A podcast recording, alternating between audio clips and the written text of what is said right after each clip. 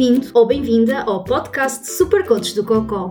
O meu nome é Vera Gomes e tenho colite ulcerosa. Por aqui falo sobre o karma de conviver com as doenças inflamatórias do intestino e de aventuras que nos fazem chegar a velhinhos com histórias para contar que começam por foda-se, houve uma vez.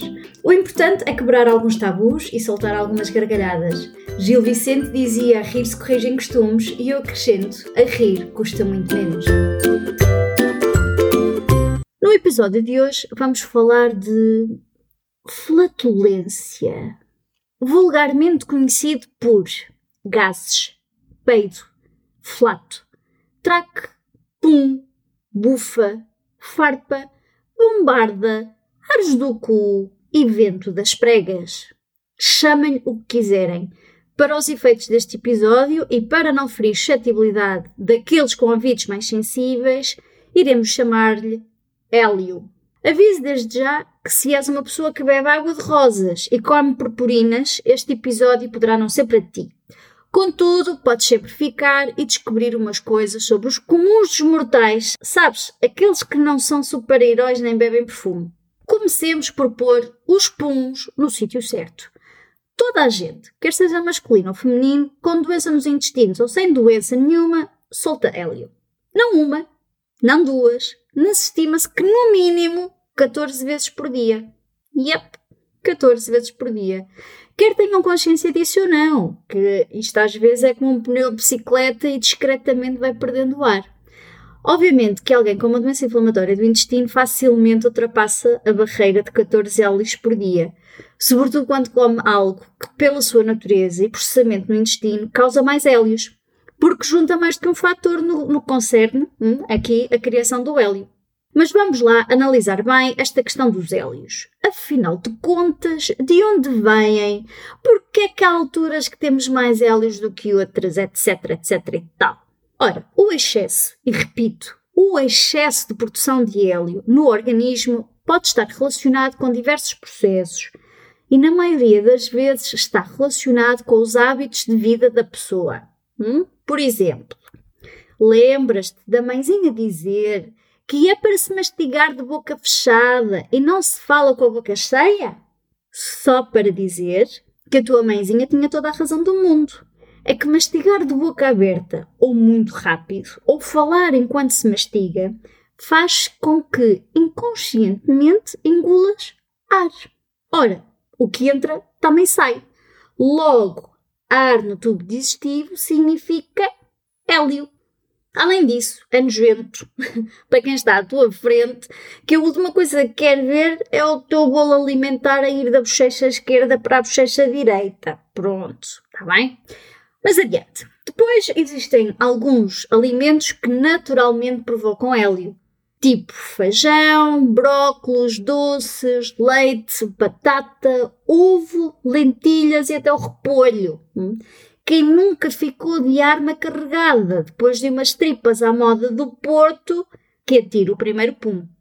Existem, contudo, mais fatores que facilitam a que haja muito hélio.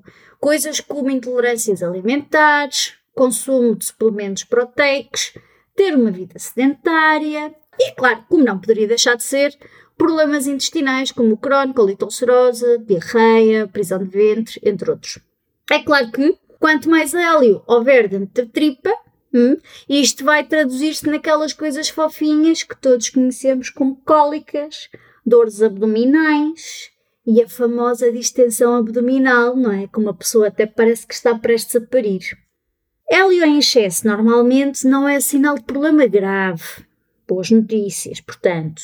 E por isso não é necessário propriamente um tratamento específico, é soltar os prisioneiros, deixá-los ir.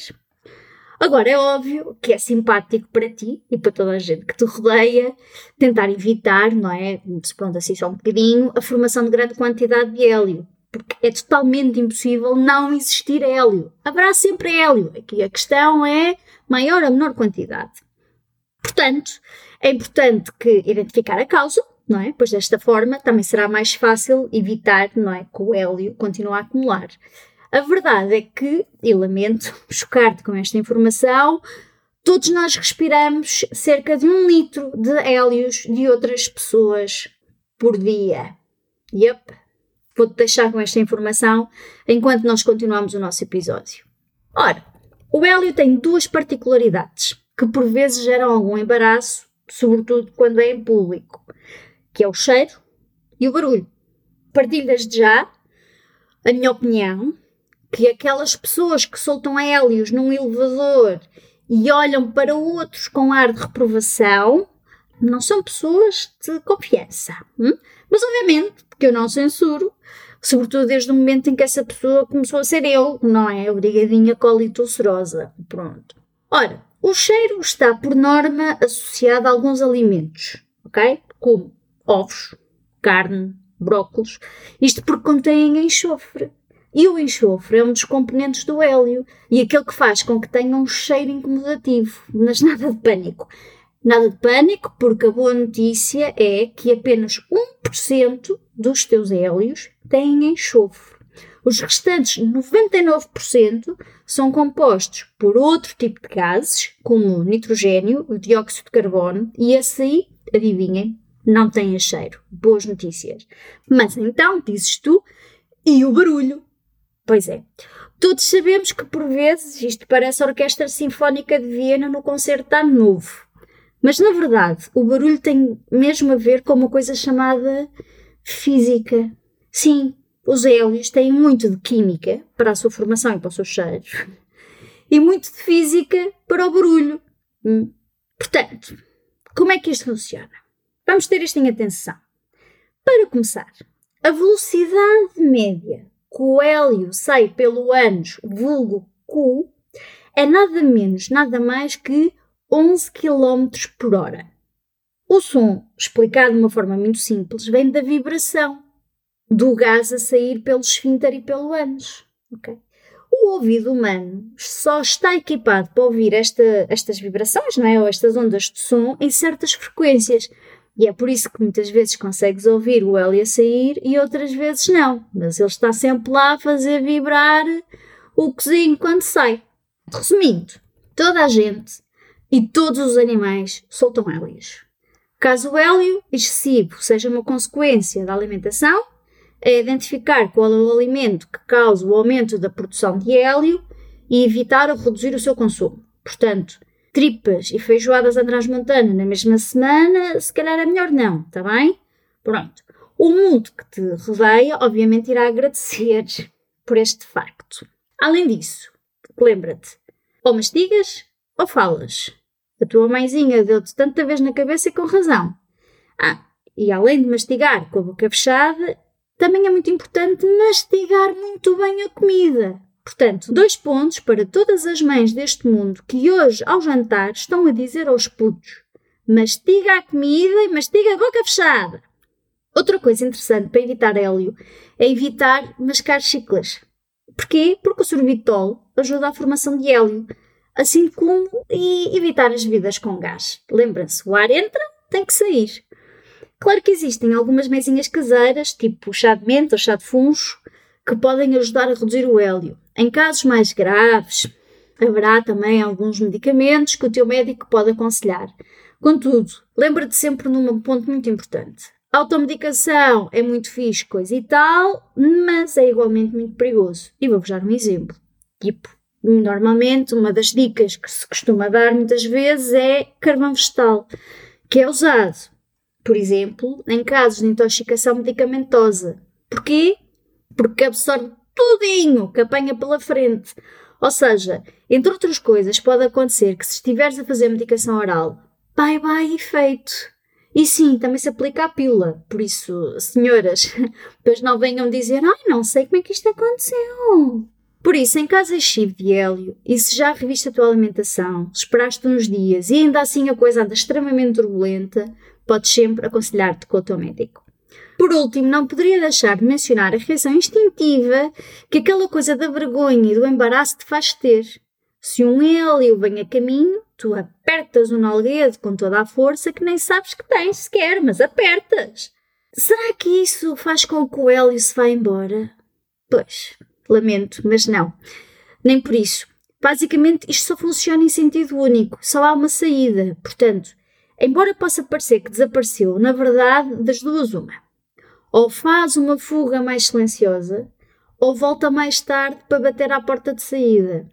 E sim, para muitos de vocês que neste momento já se perguntaram ao longo deste episódio, há hélios que são inflamáveis.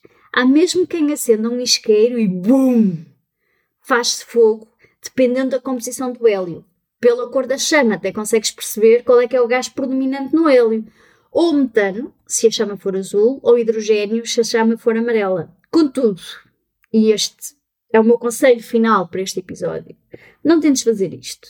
A última coisa que queres é ir parar às urgências do hospital com as nádegas queimadas e passares a estar incluído na história de um médico qualquer que começa por foda-se, houve uma vez.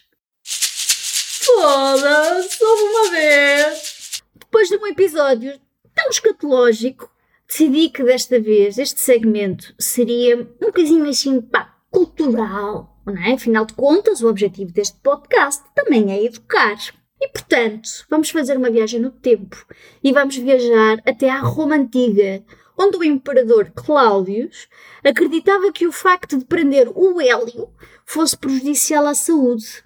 Então o que é que o Cláudius fez?